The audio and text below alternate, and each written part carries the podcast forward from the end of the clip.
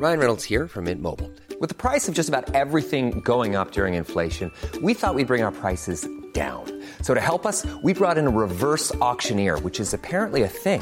Mint Mobile unlimited premium wireless. Ready to get 30, 30, bit to get 30, bit to get 20, 20, 20, bit to get 20, 20, bit to get 15, 15, 15, 15 just 15 bucks a month. So, Give it a try at mintmobile.com slash switch. $45 upfront for three months plus taxes and fees. Promo for new customers for limited time. Unlimited more than 40 gigabytes per month. Slows. Full terms at mintmobile.com. Nur wir müssen auf der anderen Seite auch wirklich aufpassen. Ich glaube, wir müssen interne Kommunikation an der Stelle auch neu definieren. Denn wir brauchen eine interne Kommunikation, die auch wirklich kommuniziert und nicht nur informiert.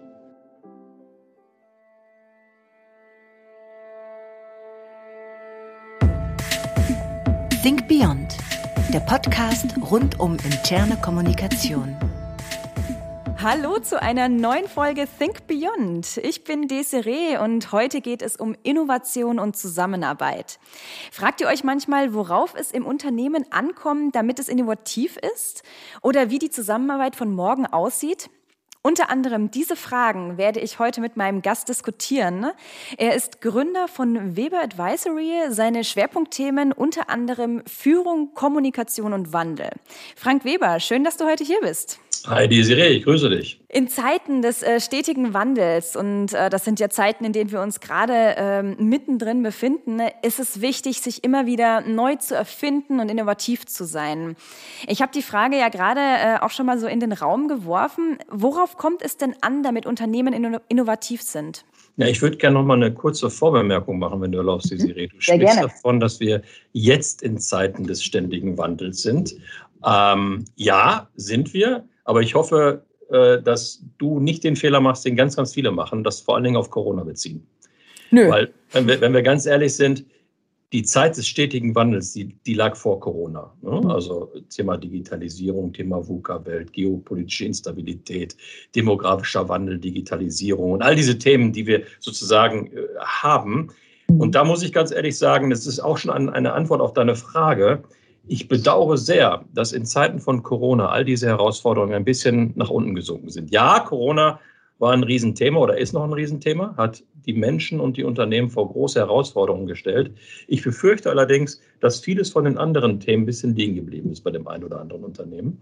Und Mhm. das führt dazu, äh, dass ähm, sich vielleicht andere vorbereiten, das intensiver nutzen und wir dann nachher Wettbewerbsnachteile haben. Ne? Und ähm, worauf es ankommt, Innovation. Ne? Das ist so für mich das, das, das, das, das magische Wort. Viele sagen Change. Ja, ich, ich mache ja auch viel Change. Ja, Change ist natürlich ein wichtiges Thema. Aber Change ist ja nicht, ist ja nicht äh, ein Hobby für sich selber. Ne? Man muss ja irgendwo hin changen. Und ich glaube, ähm, die Zeiten, in denen man viele Change-Projekte gemacht hat, weil man Reorganisationen gemacht hat, so ein bisschen BPM gemacht hat oder sonstige Dinge, die sind langsam vorbei. Ich glaube, wir müssen uns neu ausrichten. Und Mhm. das, wird der, das wird der Kern von, von künftigen Changes sein. Und die Neuausrichtung, die kommt unter anderem auch aus dem Thema Innovation. Mhm. Dieses Thema wird mir allerdings, ehrlich gesagt, zu häufig zu technisch betrachtet. Ich habe ja jetzt so ein kleines Büchlein geschrieben, habe ja die Corona-Zeit genutzt. Ne? Es kommt im Herbst raus. Werbung, Achtung! Innovation aus Leidenschaft. So gestalten Unternehmen kraftvoll eine passende Innovationskultur. Und das, Werbung zu Ende, das beschreibt bei dem Stichwort Innovationskultur sehr schön, worum es mir eigentlich geht. ne? Es ist weniger die Fragestellung, was können wir technisch. Technisch können wir alle unheimlich viel in den Unternehmen. Die Fragestellung ist, wie kriegen wir es eigentlich aus den Köpfen? ne? Heinrich von Pira, ehemaliger Siemens-Chef, hat mal so einen schönen Spruch gemacht. Äh, Geld in Wissen zu transformieren, das ist Forschung. In Innovation ist dann wiederum dieses Wissen in Geld zu transformieren. Und da geht es letztendlich drum. ne? Also ich meine, letztendlich sozusagen, wie kriege ich Wissen, wie kriege ich das, was wir in den Köpfen haben, ähm, nachher auf die Straße? So zu den Kunden, dass sie sagen, es ist ein geiles Thema. Und da steht es in Deutschland nicht ganz so gut. Ganz ehrlich, bin, Mhm. bin ein bisschen in Sorge. Blubber jetzt einfach mal so weiter. Ne? Ich hoffe, es ist in Mhm. Ordnung für dich. Ja? Nee, alles gut, ja. Sag gerne mal, warum, warum siehst du da Deutschland so ein bisschen im Nachteil? weil wir zu stark technikfokussiert sind, weil wir, weil wir uns in den, äh, wir haben ein Riesenthema, das, was an unseren, unseren Universitäten läuft, auf die Straße zu kriegen. Also die Verbindung zwischen, zwischen der Forschung, universitären Forschung und der Forschung in den Unternehmen ist, da, da gibt es eine, eine, Brücke dazwischen. Ja. Mhm. Das, ist, das ist sicherlich ein Thema. Und ganz ehrlich, kulturelle Themen. Ne? Also wir, sind, wir sind perfektionistisch unterwegs, wir wollen keine Fehler machen, wir wollen nichts wagen, wir wollen es schön kuschelig haben. Und das war jetzt ein bisschen gemein, weil es zynisch war, ja, aber wenn ich mir anschaue, was sind die Top-Arbeitgeber von jungen Leuten, die jetzt im, im, im, Studium sind. Ich kann das verstehen, dass Corona vieles, äh, viele verunsichert hat, aber das Unternehmen des öffentlichen Dienstes, die öffentliche Hand, so weit nach oben ranken, das ist individuell möglicherweise alles nachvollziehbar, aber es spricht keine Sprache, die wir brauchen, wenn wir Innovationen bringen wollen, wenn wir was wagen wollen. Da geht eine ganze mhm. Generation, ich übertreibe, da geht ein Großteil einer Generation auf Sicherheit. Und das ist, das halte ich für, das halte ich für gefährlich. Und ähm, dann ist es sicherlich auch ein Riesenthema, und das haben wir in diesen Büchern auch ein bisschen rausgearbeitet, ähm, die, die Kulturfrage. Ne? Wenn du mhm. beispielsweise dir anschaust, die Serie beim, beim BDI, also Bundesverband der deutschen äh, Industrie, die machen jedes Jahr so einen Innovationsindikator. Da liegt Deutschland auf Platz 4. Mhm mit 54 Punkten. Die Schweiz liegt auf Platz Nummer 1 mit 74 Punkten. Nun könnte man mhm. sagen, 4 ist nicht ganz so viel. Aber überleg mal, 74 zu 54. aber dann kommt was ganz Interessantes. China, Platz 26 mit 13 Punkten. Da könnte man sich die Frage stellen, woran liegt denn das? Trotz mhm. aller großen Ambitionen dieser chinesischen Innovationspolitik. Warum? Weil die Pira-Gleichung, die ich vorhin sagte, die funktioniert nur, wenn die Rahmenbedingungen dafür vorhanden sind. Wenn ich den gesamten Schöpfungsprozess in den menschlichen Köpfen haben kann. Und dafür brauche ich Freiheit, Kreativität, mhm. Freiheit zu denken, auch mal das Unmögliche zu denken, Freiheit zu irren, Freiheit Fehler zu machen und die Freiheit nicht sofort zu performen. Mhm. Und wenn ich mir anschaue, was in China ist, ne, da haben wir Effizienz steht im Vordergrund, aufrecht an der reibungslos funktionierenden Ordnung, ja, das, formale Regeln, Richtlinien, Stabilität, gute Abläufe, definierte Abläufe, Führungskräfte sind Koordinatoren, Organisatoren und Kontrolleure etc. Und wenn wir das alles so nehmen und wenn ich in die Unternehmen hineinschaue, dann erlebe ich in vielen Unternehmen so ein bisschen Mini-China. Genau diese Dinge, die ich gerade angesprochen habe. Ne? Mhm. Und was wir aber stattdessen brauchen, äh, sind dynamische, unternehmerische, kreative Arbeitsorte. Mhm. Mitarbeiter, die auch mal Risiken eingehen können und auch wollen die wachsen wollen, die Eigeninitiative zeigen wollen und auch können. Hm. Führungskräfte, die mal Risikofreude zeigen, die das Thema Innovation für sich als, als, als Task aufnehmen, als wichtiges Thema aufnehmen, als Innovatoren agieren wollen. Und ein Zusammenhalt in dem Unternehmen durch ein Bekenntnis zu Experimentierfreude, zu Innovation, hm. technologische Führerschaft haben zu wollen und sie sich nicht nur einzubilden. Und das ist eine Kultur, die ist das Gegenteil von dem, was wir mal als Hierarchiekultur beschreiben können. Mhm. Deswegen brauchen wir einen Kulturwandel hin von kontrollierend zu kreierend. Und der größte Hebel in diesem Prozess Kommunikation, genau. Da ist nämlich genau der Punkt, wo ich jetzt auch mal einhaken wollte. Ähm, welcher, welchen Bezug äh, besitzt Innovation und Kommunikation? Also wie hängen sie zusammen? Du hast jetzt gerade ja schon darauf hingeleitet sozusagen. Also das heißt, wenn ich das äh, einmal kurz in eigene Worte fasse, Kommunikation ist eigentlich der Schlüsselpunkt hin zu einer Innovationskultur. Der Schlüsselpunkt fängt erstmal damit an, dass ich begreife, dass ich wegkommen muss von der Hierarchiekultur hin zu einer Innovationskultur. Und die Bereitschaft habe, diesen Kulturwandel einzugehen, mhm. weg von kontrollierend hin zu kreieren. Und dann habe ich einen ganz, ganz wichtigen Hebel und der heißt Kommunikation. Mhm. Teil, des, Teil der Kommunikation und ein wesentlicher Teil der Kommunikation muss durch Führungskräfte natürlich geleistet werden. Du kannst nicht alles aus einer zentralen internen Kommunikation sozusagen äh, vorantreiben. Gleichwohl hat sie eine, eine wirkliche, wichtige Funktion, die Funktion besteht darin, erstmal für ein Grundrauschen zu sorgen, für, für mhm. Mal eine, eine Change-Story so zu erzählen und zu kreieren, dass sie, dass die Gesamtheit im Unternehmen gilt. Sie hat weiterhin die Aufgabe, ähm, die Führungskräfte in ihrer, in ihrer Kommunikationsarbeit zu flankieren, ihnen Hilfestellung zu geben und auch mal Nachhilfe zu geben, sie auch mal zu fordern, die Führungskräfte. Ne? Und, und der dritte, die dritte Aufgabe von interner Kommunikation wäre für mich an der Stelle, ich nenne das immer so gerne so Gralzhüter zu sein, ne? Gralzhüter einer solchen Bewegung zu sein. Mal zu achten, dass das alles in die richtige Richtung läuft. Das Top-Management dabei zu unterstützen. Nur wir müssen auf der anderen Seite auch wirklich aufpassen. Ich glaube, wir müssen interne Kommunikation an der Stelle auch neu definieren. Mhm. Denn wir mhm. brauchen eine interne Kommunikation, die auch wirklich kommuniziert und nicht nur informiert. Und wenn wir ehrlich sind, Desiree, was haben wir in den letzten Jahren und in den letzten Dekaden, würde ich sagen, gelernt? Interne Kommunikation informiert. Mhm. Kommunikation ist ja die Verständigung untereinander, menschlicher, zwischenmenschlicher Austausch. Das ist ja das Thema, was wir brauchen. Und wenn wir den Kulturwandel hin zu, zu einer Innovationskultur haben wollen, dann müssen wir genau das tun. Eben nicht nur beschallen, informieren, sondern miteinander ins Gespräch gehen, Dialoge führen. Das ist an der Stelle ist mir besonders wichtig. Interne Kommunikation ist der Brückenbauer zwischen der Belegschaft, zwischen den, all den Mitarbeiterinnen und Mitarbeitern im Unternehmen und dem Top-Management. Top-Management hat, eigene, hat eine eigene Agenda neben der Neuausrichtung eines solchen Unternehmens, ist doch klar. Aber das heißt noch lange nicht, dass es die Agenda der Belegschaft ist. Und ja. Zuge einer zunehmenden Demokratisierung, das wollte ich sagen, der Unternehmen, sind die Mitarbeiterbelange viel, viel wichtiger als je zuvor. Mhm. Und diese Brücke bauen, machen Führungskräfte auf der einen Seite, aber ganz wichtig auch natürlich die interne Kommunikation. Ja, und äh, bei dem äh, Aspekt ja natürlich auch erstmal die Befähigung der Mitarbeitenden auch wirklich in den Dialog zu treten. Das, äh, das darf man ja auch nicht äh, vergessen, dass das ähm, bei vielen ja gar nicht so natürlich sozusagen einfach kommt, ähm, dass sie halt in den, in den Dialog gehen, äh, sondern dass man den, den Mitarbeitenden auch an die Hand gibt, sie dürfen das und sie können das und das ist gewünscht, dass sie in den Dialog gehen. Ne? Ja, ähm, und das ist ja das Frappierende der Sache. Die meisten Menschen glauben, nur weil sie reden können, können sie noch kommunizieren. Ähm, das ist ein Trugschluss in meinen Augen. Ähm, viele lernen das auch nicht zu Hause. In der Schule lernen sie das erstmal schon mal gar nicht. Mhm. Ähm, in der Hochschule interessanterweise eigentlich auch nicht. Und, äh, oder in den wenigsten Fällen. Und insofern, ich glaube, ein Unternehmen ist beraten, sich mal ein paar Regeln zu geben. Wie wollen wir eigentlich hier miteinander kommunizieren? Was bedeutet eigentlich Dialog bei mir im Unternehmen? Mhm. Finde ich eine ziemlich spannende Frage. Und wenn du das mal fragst, nur mal, nimm mal ich habe das mal vor, vor ein paar Monaten in einem Führungskräfte-Workshop gemacht, weil ich plötzlich auf die Idee kam, diese Frage zu stellen, weil ich gemerkt habe, dass es in diesem Unternehmen, dass sie irgendwie alle fleißig aneinander vorbeireden. Ja? Mhm. Was bedeutet eigentlich Dialog für euch? Und wir hatten, ich weiß, 15 Führungskräfte, die da ungefähr anwesend waren, plus minus. Ich glaube, wir haben 17 Antworten gehabt. das mal zusammenzuführen. Ne? Ja. Ähm, angefangen von so Hardcore-Dingern wie, ja, mein Gegenteil, mein Gegenüber davon zu überzeugen, das zu tun, was ich will. Das ist nicht Dialog. Super Dialog, ja. ja.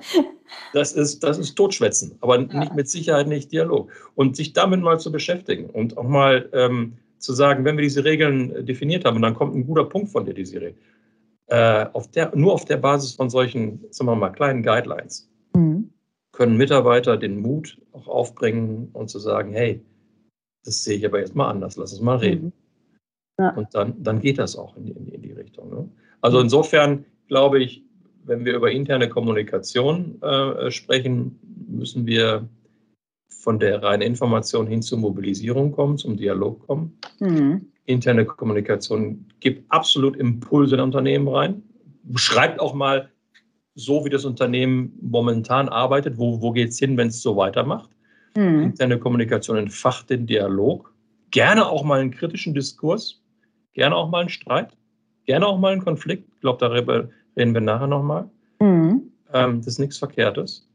Und interne Kommunikation ist ähm, in meinen Augen so eine Art von Instanz im Unternehmen, ähm, die Dialog- und Diskurskultur schafft und aufrecht hält. Und, und ständig dafür Sorge trägt, dass das weitergeführt werden kann. Auch, auch gerne mal gegen das Top-Management, Mhm. Denn wir wissen ja nur zu gut, dass im Top-Management gerne Alpha-Tierchen sitzen. Und Alpha-Tierchen tun sich mit, der, mit dem Dialog manchmal ein bisschen schwerer. Mhm. Die tun das, was ich gerade mit dir tue, nämlich nur, nur, nur, nur zutakten. ja. Aber da muss man auch mal sagen, hier, ey, komm, Chef, jetzt, das geht nicht. Du musst auch mal zuhören. Mhm. Und wir bauen dir jetzt ein Format, wo du mal einfach mal zuhörst und mal erfährst, wie es wirklich im Unternehmen, wie wirklich die Meinung ist. Ne? Mhm. Also halte ich für wichtig. Ja, gerade das, dieses Stichwort Zuhören ist ja auch, ähm, kam äh, jetzt in letzter Zeit auch immer häufiger auf und damit meine ich jetzt nicht nur das Corona-Jahr, sondern wirklich in den letzten Jahren, dass man wirklich auch einfach mal sich hinsetzt und zuhört, weil wenn man immer nur sendet, kann man auch eigentlich nicht mitbekommen, was gerade eigentlich Sache ist äh, im Unternehmen. Ich möchte aber gerne ähm, nochmal auf einen anderen ähm, Aspekt noch eingehen. Ähm, Frank, du hast vorhin gesagt, äh, die Freiheit zu denken ähm, ist wichtig für die Innovation. Ne? Und ähm, Innovationen entstehen ja letztlich auch nur wenn ein gewisser Raum dafür gegeben äh, ist, dass Mitarbeitende sich frei entfalten, frei bewegen, frei denken können. Ähm, wie entsteht aber so ganz konkret dieser Raum in der Praxis, wenn die Mitarbeitenden sehr getrieben sind? Ähm, gerade jetzt auch so durch diese digitale Arbeit, äh, die ja die zunehmend äh, komplexer wird und vielschichtig wird. Wie kann man sich diesen Raum weiterhin behalten oder wie kann man ihn überhaupt kreieren?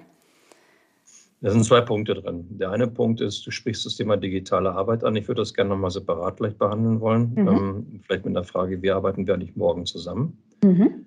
Ähm, also ich will mich nicht um die Antwort drücken, sondern es einfach nur nochmal zu einem anderen Punkt zusammenfassen. Die äh, andere Frage, ähm, die ich für extrem wichtig halte, ist, wie schaffen wir es eigentlich in den Unternehmen Freiräume zu bekommen? Ne? Also mhm. das ist das ist, äh, und, und du hast das ganz wichtige Wort getrieben gesagt, ja. Aufhören zu treiben. Das ist eine ganz einfache Antwort. Aufhören zu treiben. Ähm, Aber wie macht man das? ja, das ist eine Führungsaufgabe. Und das, fängt, und das fängt von ganz oben an. Das fängt, und das, wir merken das immer wieder, wenn wir auf äh, Stichwort Agilität, ja, wenn wir beispielsweise äh, agiles Arbeiten in einem Unternehmen beginnen. Ne? Mhm. Und wenn wir in so einem, wenn wir in einem einfach mal einen Scrum-Zyklus haben, das ist im Grunde vorgesehen, dass da niemand reinfuckt. Auch kein Vorstandsvorsitzender. Ja, und äh, zu sagen, ihr wolltet erstens, dass wir anfangen mit, mit agilen Arbeiten, dann bescheidet euch bitte und nehmt euch zurück und funkt dann nicht rein. Funktioniert manchmal, funktioniert manchmal nicht, aber es funktioniert im Zeitablauf immer besser. Mhm. Ja, und dieses zu lernen, das ist ein Lernprozess. Ein Lern, der Lernprozess heißt für mich an der Stelle auch, Macht heißt nicht, du darfst alles und du darfst am laufenden Band Prioritäten neu setzen und du darfst auch nicht die Leute ständig antreiben in den Unternehmen, sondern mhm. Macht heißt auch mal nachdenken heißt auch mal in Ruhe lassen, heißt auch mal den Leuten, du hast die Macht, die Leute machen zu lassen, ihre mhm. eigenen Erfahrungen äh, zu machen. Das, fängt, das geht weiter mit dem, mit dem ganz banalen Verständnis dafür, was ist eigentlich wichtig und was ist dringend. Ähm, und ich erlebe sehr, sehr viele Menschen in Führungspositionen, die diese Unterscheidung kennen als akademische Unterscheidung, aber sie nicht im, im täglich erlebbaren Verhalten kennen. Mhm. Ja. Wichtig heißt nicht, dass ich es sofort machen muss. Und sind wir ganz ehrlich, Desiree, da wo unsere Kunden unterwegs sind, da gibt es wirklich kaum super dringende Dinge. Dringend ist es dann, wenn du im Krankenhaus arbeitest, bist Arzt, hast jemand auf dem Tisch liegen, der gerade dabei ist, irgendwie ne, zu verbluten, zu sterben, zu sonst irgendwas. Das ist dann dringend. Aber in ja. den meisten Unternehmen hat man so eine Scheinvorstellung von dringend. Wenn man mal drüber nachdenkt, dann ist es nicht wirklich dringend. Und dann kann man auch aufhören zu treiben. Dann kann man auch mal nachdenken. Und dann vermeiden wir vielleicht auch den einen oder anderen Fehler, weil nicht wenige Fehler in den Unternehmen werden gemacht, weil plötzlich hektischer Aktionismus auftaucht und weil wir uns nicht die Zeit genommen haben, uns zurückzulehnen und zu sagen, komm, lass mal nachdenken. Mhm. Als ich vorhin ins Büro gekommen bin, also ich, ich rauche nicht, ne? Aber als ich vorhin ins Büro gekommen bin, stand da jemand vor der Tür mit einem Kippchen in der Hand und sinnierte so ganz fern an den Horizont schauen vor sich hin. Und da habe ich mir gedacht, ist eigentlich cool. Also ich fange jetzt nicht an zu rauchen, ne? aber, aber, aber die, diese, diese kleine Auszeit von, was ich, ich weiß nicht, wie lange dauert so eine Kippe, drei, vier, fünf Minuten oder sowas ähnliches. Ja? Aber jetzt auch nicht so Erfahrung mit, aber ja. Kommst zur Ruhe und guckst mal, guckst mal so ähm, zum Horizont oder den Bäumchen an oder sonst irgendwas und lässt mal die Gedanken kreisen. Ja, und das kannst du machen mit einer Tasse Tee, Kaffee oder mit sonst irgendwas. Kannst du auch ein Bleistift rumnuckeln, ist völlig egal. Aber das brauchen wir, brauchen wir immer wieder mal, diese kleinen Momente äh, innerhalb einer Stunde, wo wir mal über diesen, diesen Effekt, dieses, wir stehen draußen und gucken mal durch die Gegend. Mhm. Und wenn wir dieses, wenn wir dieses anfangen zu etablieren und, und einige andere Themen auch etablieren und wenn wir uns die Frage stellen, bei allem, was wir tun müssen, ist das jetzt wirklich wichtig oder dringend oder muss das jetzt sofort erledigt werden? Und was passiert eigentlich, wenn ich das tue? Wenn wir anfangen mit Fragen stellen und auch Fragen zulassen, dann können wir äh, ziemlich viel Hektik rausnehmen. Der nächste Punkt, Desiree, ist, äh, in unglaublich vielen Unternehmen erleben wir eine Effizienzsucht. Die Effizienz wird über alles gestellt. Hm. Aber wir wissen, dass Effizienz Kreativität tötet. Unter Rahmenbedingungen in Unternehmen, die sich komplett auf Effizienz ausrichten, hast du keine Rahmenbedingungen für, für Kreativität. Also müssen wir darüber nachdenken, und das, das, kann man durchaus auch mal in einem Workshop machen, das kann man mal in, in das können Führungskräfte für sich alleine machen, indem sie mal darüber nachdenken, wie schaut es eigentlich aus in den Rahmenbedingungen für Kreativität in unserem Unternehmen. Mhm. Ja, und das sind dann, das sind dann so ein paar, ein paar Themen, wo wir ähm, dann relativ schnell mal Rahmenbedingungen schaffen können, in denen etwas entstehen kann. Und ich meine, das Oberthema heißt, ich hatte es vorhin schon mal gesagt, das Oberthema heißt äh, Kulturwandel weg von kontrollierend hin zu kreierend. Also weg von Führungskräften, die alles kontrollieren wollen und die eben nur durch die Gegend sausen und sich dadurch definieren, dass sie schauen müssen, ob ihre Mitarbeiter vernünftig arbeiten. Weg von diesem, es muss immer alles vom, äh, geregelt sein, hin zu Freiheiten zu denken, Fehler zu machen, so etwas zu wagen und Neues zu schaffen. Das wäre das Oberthema. Die Fragestellung, ähm, ich glaube, Homeoffice ne, war ein Stichwort von dir. Oder digitales Arbeiten. Genau, digitales Arbeiten, ja. Ähm, was ich erlebe, ist eine unheimliche Verdichtung. Also in diesen letzten anderthalb Jahren, ähm, seitdem wir dieses ähm, in vielen Fällen Arbeiten von zu Hause haben, dieses Arbeiten per Teams, Zoom oder sonst irgendetwas, mhm. haben wir eine, eine, unglaubliche zeitliche Verdichtung. Es ist ja nicht so, dass die Leute vorher schon wenig gearbeitet haben. Ne? Im Gegenteil. Ähm, aber es macht dann halt noch, noch mal einen Unterschied, als wenn du noch niemals den Meetingraum wechseln musst. Noch nicht mal zwischendurch den Käffchen holst. Noch nicht mal zwischendurch. Also ich, ich habe das immer früher so gemacht, dass ich meine Sachen immer, als ich noch auf der anderen Seite vom Schreibtisch da vor zehn, über zehn Jahren saß, habe ich immer meine Sachen im Büro gelassen. Und für jedes neue Meeting muss ich zurück ins Büro, muss mir meine Sachen holen. Und dieses kurze Laufen über den, über den Gang, um einfach mal nur mal durchzuatmen, aus dem Fenster zu schauen, nochmal vielleicht ein paar Worte zu reden, nochmal nachzudenken, was habe ich gerade erlebt und was werde ich gleich erleben, was ist sozusagen das nächste Meeting, hat mir geholfen, ein bisschen zur Ruhe zu kommen und zwischendurch runterzukommen. Das machen viele heute aber nicht in diesen, äh, in diesen Online-Meetings, sondern du musst ja nur umschalten. Richtig, du, hast, ja. du hast all deinen Krempel digital mittlerweile, du musst nur umschalten. Das, diese Verdichtung ist nicht gesund mhm. und führt dazu, dass wir am Ende von, von acht Stunden Arbeitstag fully exhausted sind und überhaupt keinen Bock mehr auf, auf sonst irgendetwas haben. Ja. ja. Und ich glaube, Unternehmen, die diesen Prozess der, des Homeoffice, der Homeofficeierung, sagen wir es mal, äh, und auch sich künftig darüber Gedanken machen, wie wird eigentlich Arbeit künftig sein. Wir sind gut beraten, mal auch dort nicht nur Regeln für den Dialog festzulegen, sondern auch die Regeln für sich mal zu definieren, wie wollen wir eigentlich digital arbeiten. Mhm. Ja, und ich kann nur sagen, macht ein Meeting über 45 Minuten, überzieht eh so ein bisschen. Dann seid ihr irgendwie bei 49 Minuten oder 51 Minuten und habt ihr nochmal neun Minuten Zeit, um äh, nochmal ein Tässchen Kaffee zu kochen, kurz die Hände zu waschen oder einfach nur aus dem Fenster zu schauen oder nachzudenken oder ein paar Notizen zu machen oder sich aufs neue Meeting vorzubereiten. Und mhm. was, was du in einer Stunde machst, kannst du auch in 45 Minuten machen, wenn du eine Agenda hast. Das ist das, ja. das, schöne Thema, was wir in der, in der, in der Vor-Corona-Zeit schon hatten. Die meisten Meetings finden ohne Agenda statt. Also vorbereiten ein, ein Meeting, dann kannst du es auch in 45 Minuten machen. Ja? Mhm. Und sich dieser Verdichtung entziehen, indem man auch mal Nein sagt, indem man nicht zulässt, dass man einfach per Video einfach angerufen werden kann und sofort in so einem Meeting drin ist, mhm. sondern indem man, indem man sich Regeln gibt. Wie wollen wir eigentlich miteinander umgehen? Nicht viele, ja. aber so ein paar Grundregeln, so ein paar Grundregeln. Und ich glaube, wir werden das haben müssen, denn es stellt sich die Frage, wie werden wir nicht künftig zusammenarbeiten? Ihr möchtet die interne Kommunikation in eurem Unternehmen verbessern? Koyo kann euch dabei helfen. Als führende Intranet-Software im Bereich Employee Experience macht Koyo es leicht, alle Mitarbeitenden zu erreichen, sie miteinander zu vernetzen und internes Wissen in Echtzeit zu teilen. Ihr möchtet mehr erfahren? Dann schaut auf koyoapp.com. Bevor wir da aber ein bisschen darauf eingehen, wie wir zu, äh, künftig zusammenarbeiten, weil da, das, da interessieren mich auch noch so ein paar Punkte, ähm, möchte ich erst noch mal ganz kurz äh, so die, die, die Sachen, die mir jetzt gerade hängen geblieben sind, einfach noch mal kurz zusammenfassen. Also diese Freiräume, ähm, die ich brauche, um innovativ zu sein, um kreativ zu sein, die bekomme ich letztlich dadurch, äh, du hast es so schön gesagt, indem ich aufhöre zu treiben, indem ich ähm, auch mal kurze Pausen habe, in denen ich mal nachdenken kann äh, und in, in denen ich einfach nicht die ganze Zeit einfach nur ähm, in so so einem Hamsterrad bin und renne, weil ich dann eigentlich gar nicht, gar nicht kreativ äh, sein kann und gerade dann auch im, im digitalen Raum, im Homeoffice, äh, diese Pausen mir auch wirklich versuche aktiv ähm, zu holen und, und aktiv mit einzubauen. Du hast auch einen wichtigen Punkt gesagt, äh, meiner Meinung nach, das geht ganz stark von, den, von der Führungsebene aus. Es muss von der Führungsebene gelebt werden und diese Freiräume müssen einfach auch von der Führungsebene gegeben werden. Ähm, das heißt, es ist prinzipiell etwas, was ein Kommunikationsverantwortlicher erstmal nicht alleine adressieren kann. Ähm, das heißt, die Führungsebene ist der ausschlaggebende Punkt und die Kommunikationsverantwortlichen sind sozusagen diejenigen, die das dann auch nochmal weitergeben und äh, da wieder mit dem, mit dem Hintergrund äh, Befähigung zum Dialog, dass einfach diese Brücke bauen zwischen den Mitarbeitenden und Führungskräften. Ist das so? Jein. Mhm. Ähm, ich baue mir gerade mal so ein bisschen wie Pippi Langstrumpf die ideale Welt. Ne? Und, und in dieser idealen Welt haben die Kommunikatoren, aber auch die Personale einen anderen Stellenwert. Okay.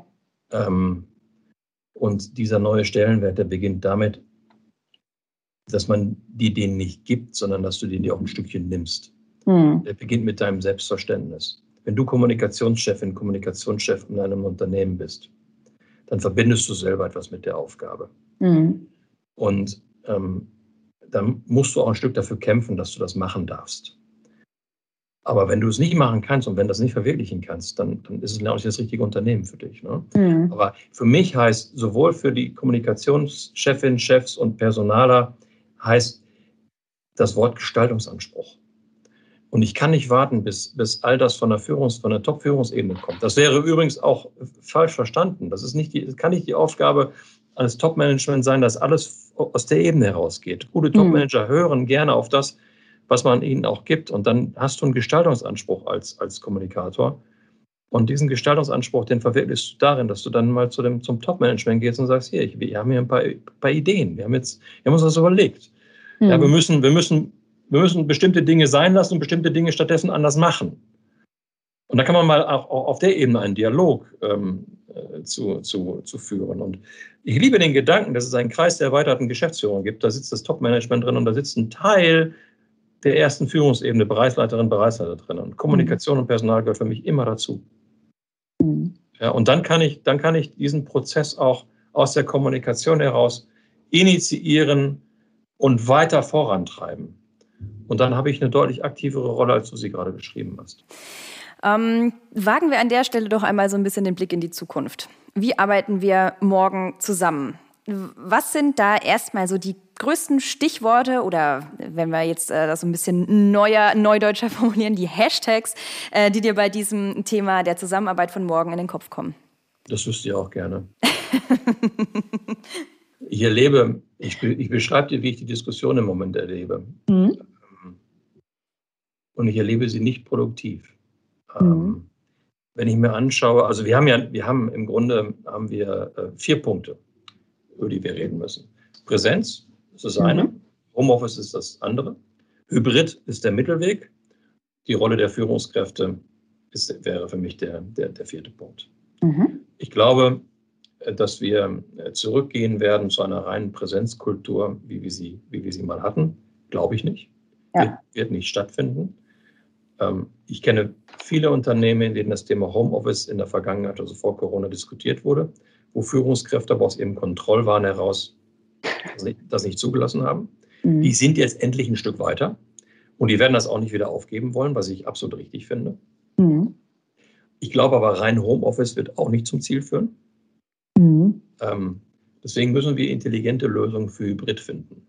Und Hybrid heißt für mich nicht nur die Beantwortung der Frage, die Sie regierst du vom Montags bis Mittwochs zu Hause am Küchentisch deiner Arbeit nach und Donnerstags und Freitags im Büro, sondern Hybrid heißt für mich auch die Fragestellung zu beantworten, welche Tätigkeiten und welche Art von Arbeit muss eigentlich zwingend im Unternehmen bearbeitet werden und mhm. welche Arbeit kann auch zu Hause äh, welche Arbeit kann auch zu Hause bearbeitet werden komischer Satz ja, und wenn ich jetzt mal zurückschaue in die erste Phase der Heimarbeit die erste Phase der Heimarbeit die gab es im Schwarzwald in der, in der Uhrenindustrie und im Westfälischen in der Textilindustrie da haben Menschen, sind einmal die Woche in, ins, ins Werk gegangen, haben sich ihre Arbeit abgeholt und haben dann oftmals im Nebenerwerb in Heimarbeit an den Dingen gearbeitet, genäht und Uhren zusammengebastelt.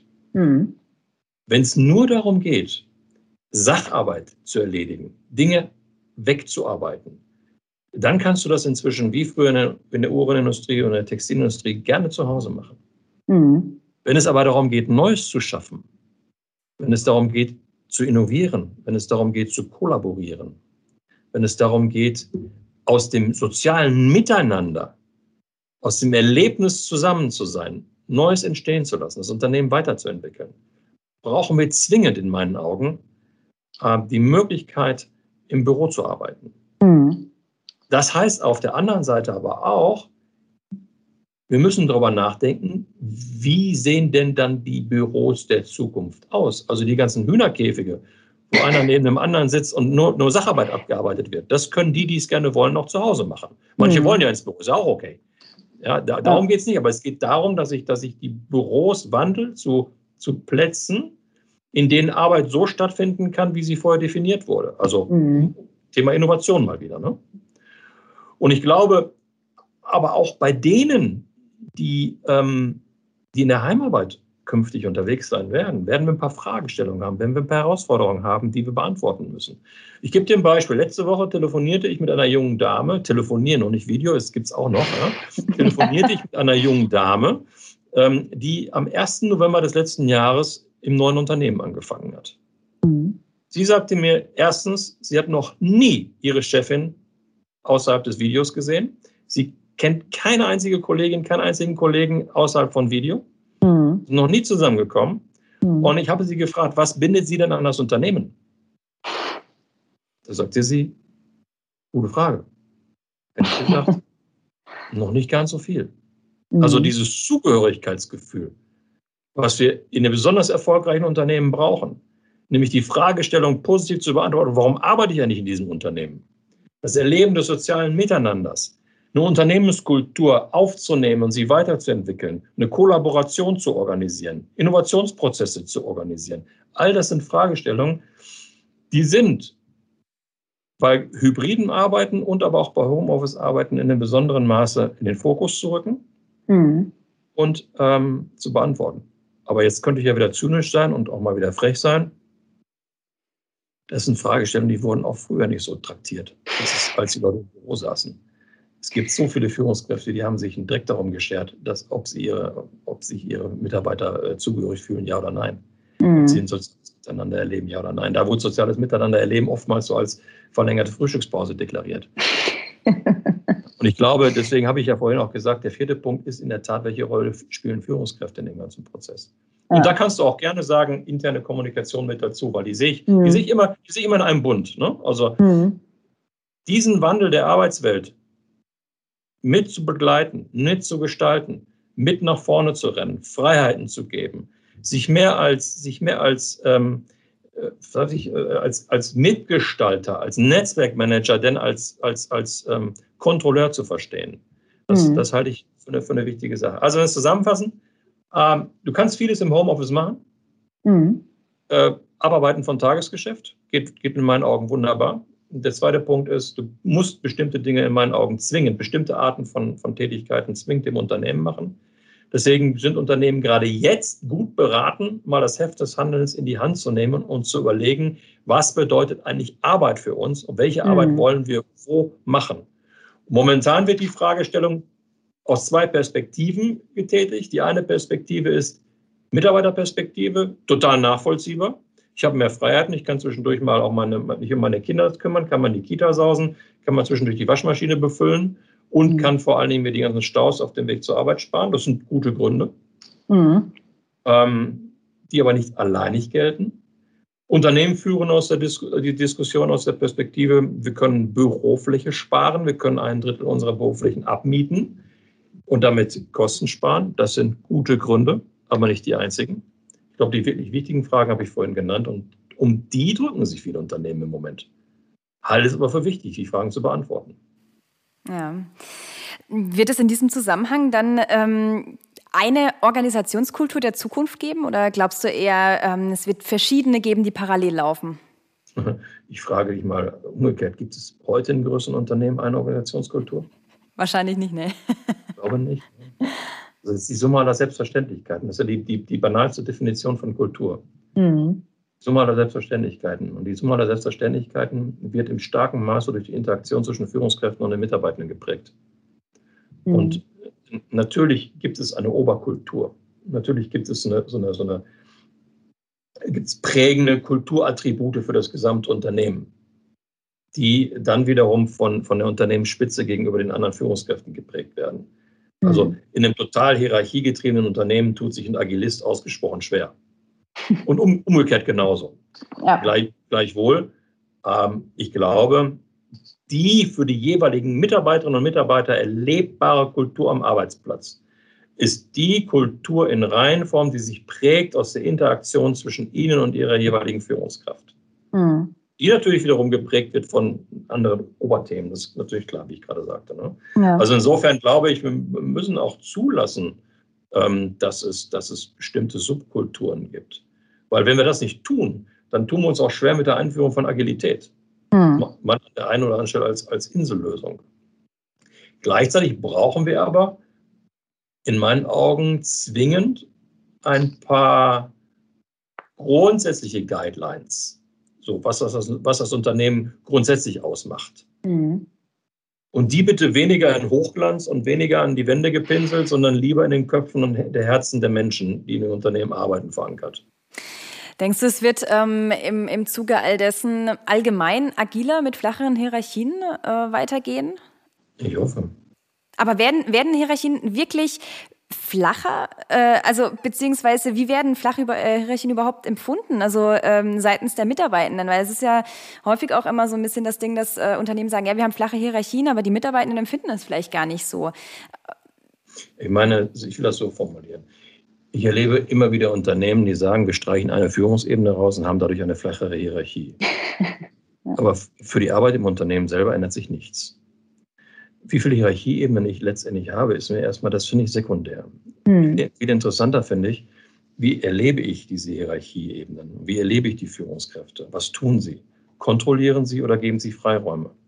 Hm. Ja, und, ähm, wenn, wir, wenn wir schauen, was hat welche Unternehmen sind besonders gut bei VUCA klargekommen? Oder welche Unternehmen haben sich zuerst berappelt? Mhm. Die Unternehmen, die schnell waren. Ja. Welche Unternehmen, bei Corona wollte ich sagen, äh, also Corona, ne? Und mhm. welche Unternehmen können, kommen am schnellsten mit der VUCA-Welt klar? Die, die schnell sind, die, die anpassungsfähig sind.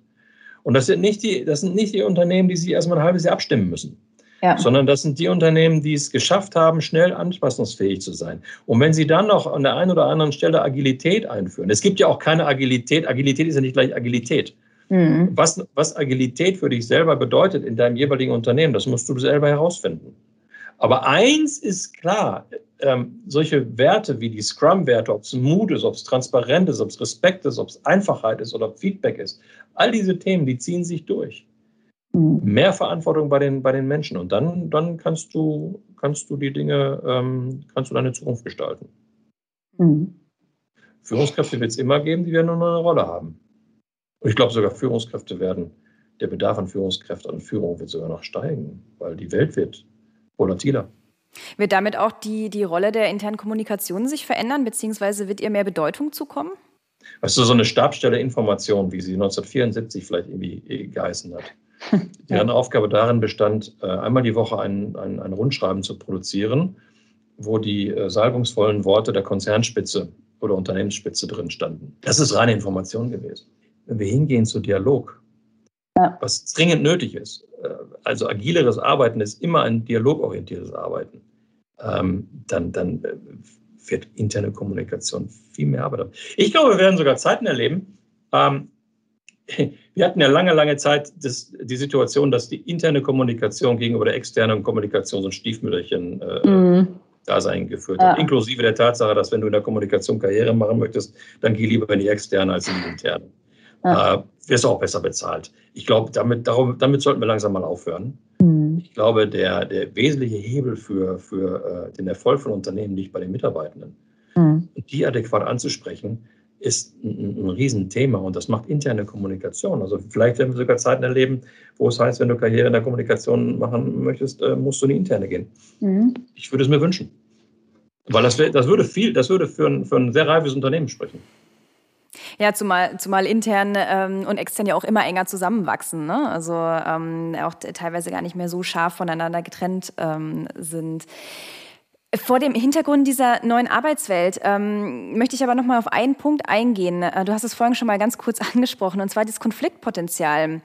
Ähm, wo genau siehst du Konfliktpotenzial und was sind deine Ideen, äh, diese Konflikte zu entschärfen? Also zuerst mal eine Vorbemerkung. Ich glaube, Konflikte sind was Gutes. Ja. Ähm, und ich sehe, ich sehe das größte Konfliktpotenzial darin, wie Konflikte in den Unternehmen äh, gesehen werden. Ähm, Martin Luther King hat mal irgendwann gesagt, die Menschen haben gelernt zu schwimmen wie Fische, zu fliegen wie Vögel, aber wie Brüder zusammenzuleben haben sie nie gelernt. Mhm. Und das ist es letztendlich. Du hörst als kleines Kind von deinen Eltern, streitet euch nicht. Äh, das liegt aber nicht daran, die sagen das nicht, weil, weil wegen des Streits, sondern wegen der Lautstärke, die damit verbunden ist, was sie ihre Ruhe haben Damit prägen sie aber sehr früh eine Einstellung, eine frühkindliche Einstellung zum Konflikt, zum Streit, der verkehrt ist. Ja. Ähm, und ich glaube, wenn wir in den Unternehmen nicht definiert haben, was bedeutet das für uns eigentlich und auch nicht offen sind für Meinungsverschiedenheiten, dann verschenken wir unheimlich viel Energie, Wohlbefinden und auch Geld, indem wir die Dinge runterkochen und, und, und, und sie nicht auf den Tisch legen, etc. Konflikte sind völlig normal. Menschen fühlen, denken, handeln und wollen auch unterschiedlich. Und damit ist es, ist es völlig okay. Und Konflikte haben auch was Positives. Ja? Mhm. Die, die Beteiligten erfahren, wo die eigentlichen Brennpunkte liegen und was sie selber eigentlich tun müssen, um, um, um sie zu entschärfen. Konflikte stärken den Willen zur Veränderung. Mhm. Sie, sie, sie, stärken und vertiefen zwischenmenschliche Beziehungen, indem man sich mal kennenlernt, indem man miteinander sich greift und sagt, hey, die Serie, was treibt dich da nicht um? Warum guckst du mhm. jetzt so komisch?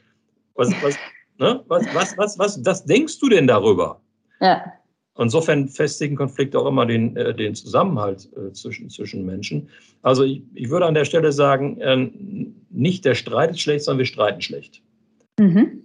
Und das ist für mich der, der, der Hauptkonfliktpunkt, ist das undefinierte Verhältnis in den Unternehmen, nein, das undefinierte Verhältnis bei vielen Menschen zum Thema Konflikt. Mhm sich mal die Frage zu stellen, was bedeutet das eigentlich für mich? Wie konfliktfähig bin ich eigentlich? Und ganz ehrlich, die Serie, die wenigsten Konflikte basieren wirklich darauf, weil irgendein Mensch böse Absichten hatte. Das sind Missverständnisse, das sind Nachlässigkeiten, das ist Beharren auf Meinungen, das ist, weiß ich, Fehlverhalten, mangelnde Grenzziehung und so weiter und so fort. Aber so eine richtige Unaufrichtigkeit oder böse Absichten, komm, die sind doch selten. Mhm. Aber wir tun immer so, als ob unsere Gegenüber ganz böse sind. Das sind sie doch gar nicht. Ja, das heißt, ich glaube, der wichtigste Punkt ist, ähm, im Unternehmen mal zu, dieses Thema zu thematisieren. Kann interne Kommunikation eine großartige Aufgabe drin haben, dieses mhm. Thema mal als Agenda zu setzen und zu sagen, ähm, wir wollen weg von rein konfliktscheuen und streitlustigen Menschen hin, sondern hin zu konfliktkompetenten Menschen.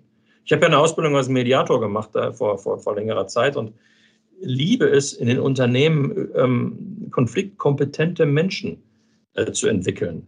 Weil dann hast du konfliktfeste Organisationen. Und das ist eine, eine ziemlich coole Sache, mhm. weil dann weißt du, dann hast du Menschen, die frühzeitig wahrnehmen können, dass Konflikte entstehen und sie frühzeitig entschärfen können, weil sie Mechanismen kennen, Konflikte auch zu entschärfen.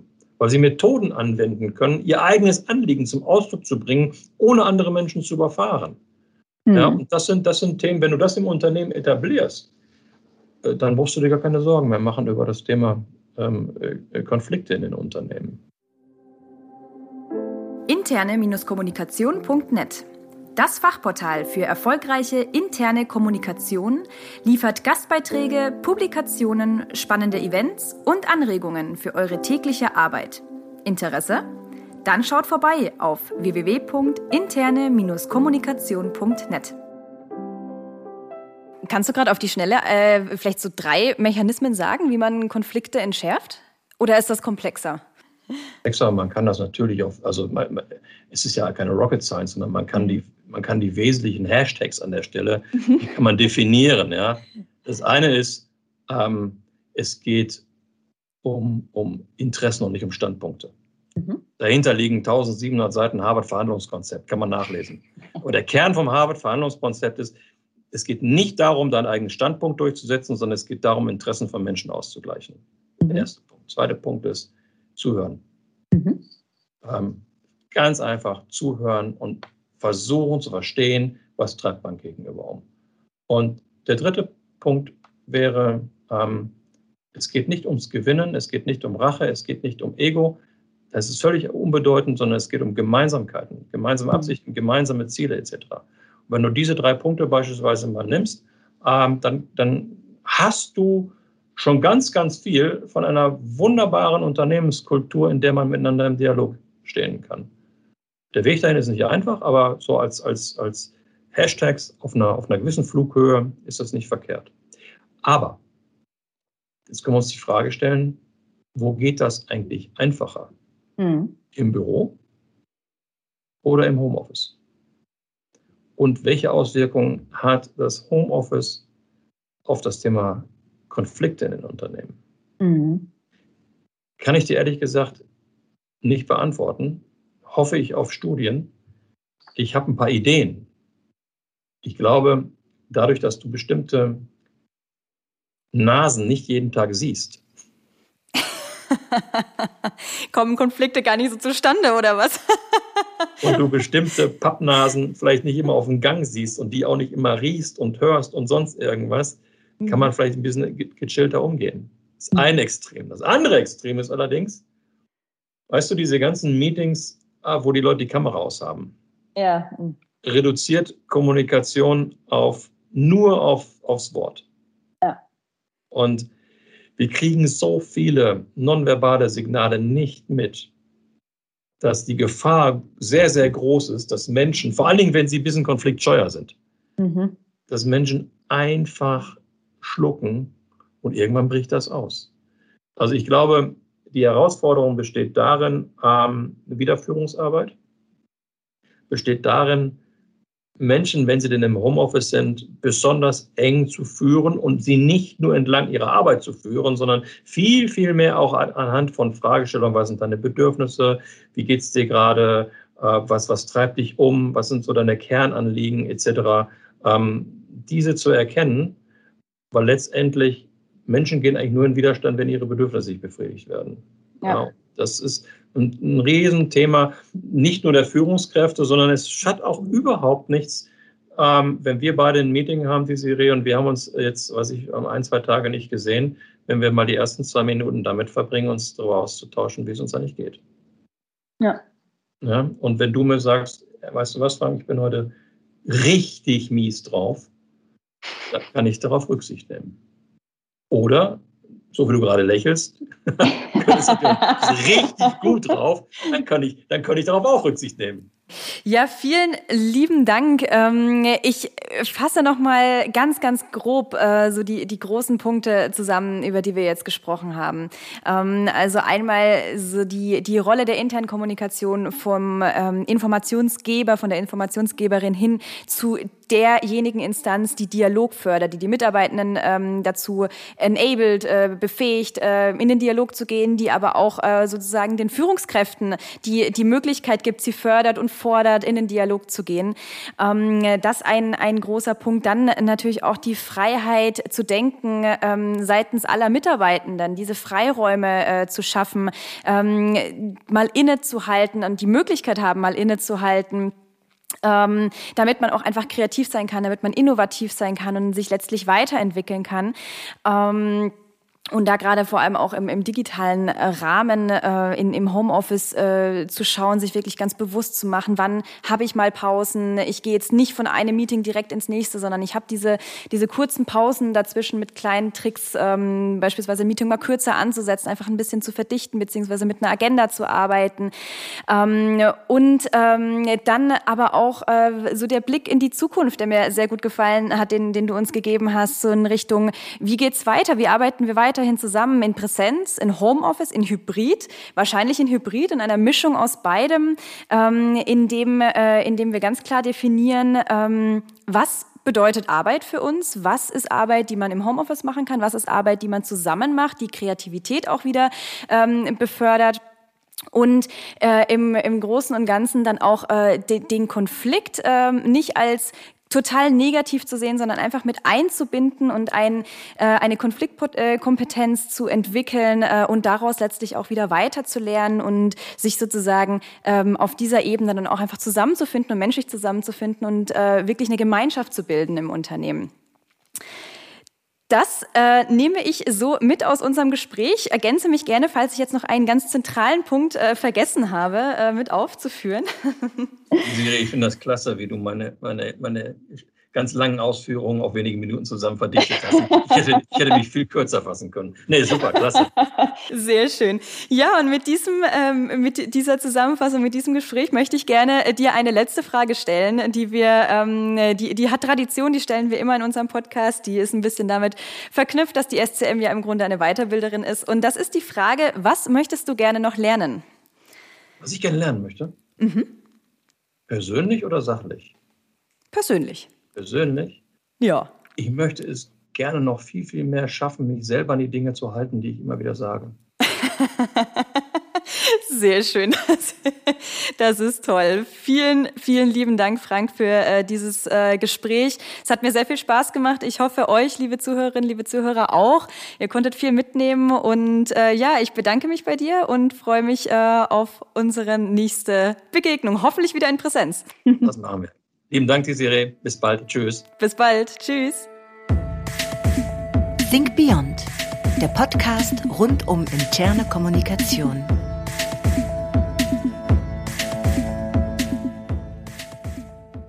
Think Beyond ist ein Podcast der SCM und wird produziert von Hill Productions.